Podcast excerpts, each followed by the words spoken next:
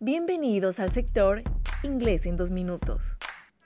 La pronunciación en inglés es bastante diferente a la del español, por lo que muchas veces al comenzar a aprender este idioma, se nos hace difícil pronunciar de manera correcta algunas palabras. No te rindas, todo es cuestión de práctica. Y la palabra del día de hoy es son, que en español significa algunos, algunas. En inglés se usa some para frases afirmativas y para ofrecer o pedir algo.